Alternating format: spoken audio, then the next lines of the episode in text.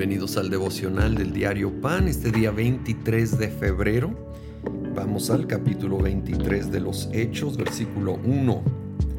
Y hasta Pablo ante el consejo de los judíos. Dice Pablo se quedó mirando fijamente al consejo y dijo, hermanos, hasta hoy yo he actuado delante de Dios con toda buena conciencia. Ante esto el sumo sacerdote Ananías ordenó a los que estaban cerca de Pablo que lo golpearan en la boca Hipócrita, usted también lo va a golpear Dios, reaccionó Pablo. Ahí está sentado para juzgarme según la ley y usted mismo viola la ley al mandar que me golpeen. Los que estaban junto a Pablo le interpelaron. ¿Cómo te atreves a insultar al sumo sacerdote de Dios? Hermanos, no me había dado cuenta de que es el sumo sacerdote, respondió Pablo. De hecho está escrito, no hables mal del jefe de tu pueblo. Y aquí Pablo al saber que este hombre, el sumo sacerdote, cambia de actitud y expresa la palabra de Dios que nos llama a tener una actitud de honra, de sumisión ante nuestras autoridades, aun cuando están actuando tan mal como este sumo sacerdote, que estaba juzgando a Pablo por predicar el Evangelio y hasta le manda a golpear. Y eso no quiere decir que Pablo estaba de acuerdo con la actuación de este hombre, por supuesto que no. Es la actitud con la cual se iba a comportar. No siempre vamos a estar de acuerdo con nuestras autoridades y se vale, y yo creo que se vale expresar el desacuerdo, pero con honra. Todo está en la actitud, con respeto, con honra, no con ataques, no con insultos, no con juicio y crítica. O entonces si estamos desobedeciendo la palabra de Dios.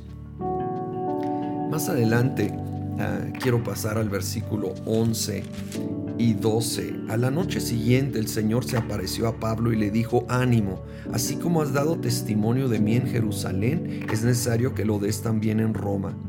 Muy de mañana los judíos tramaron una conspiración y juraron bajo maldición no comer ni beber hasta que lograran matar a Pablo. Sí, viene esta palabra de Dios a Pablo diciendo, no temas, yo te voy a cuidar. Sí vas a tener que eventualmente llegar hasta Roma para seguir hablando de mí. Y es justo antes de que había este complot de los judíos para hacer una emboscada y matarlo. Pero Dios no lo iba a permitir, Él iba a cuidar a su hijo e iba a cuidar el propósito de su hijo. Y esto me anima mucho y, espero que te pueda animar hoy. De repente sí hay estos complots del enemigo para destruirnos, pero debemos aferrarnos a la palabra de Dios, que nos habla de que Dios nos está cuidando y guardando y cuida a sus hijos y cuida los planes y propósitos de Dios para sus hijos. No quiere decir que no va a haber tiempos difíciles. Pablo estaba encarcelado.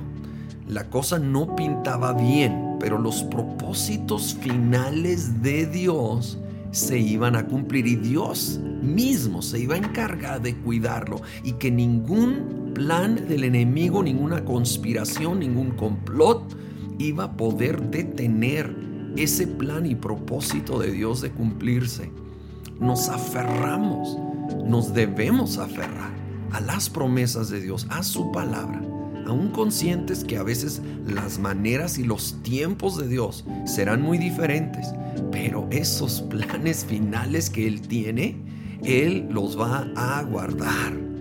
Señor, lo creemos hoy, que el que comienza la buena obra, la termina que podemos confiar en ti el día de hoy en medio de situaciones peligrosas, complicadas.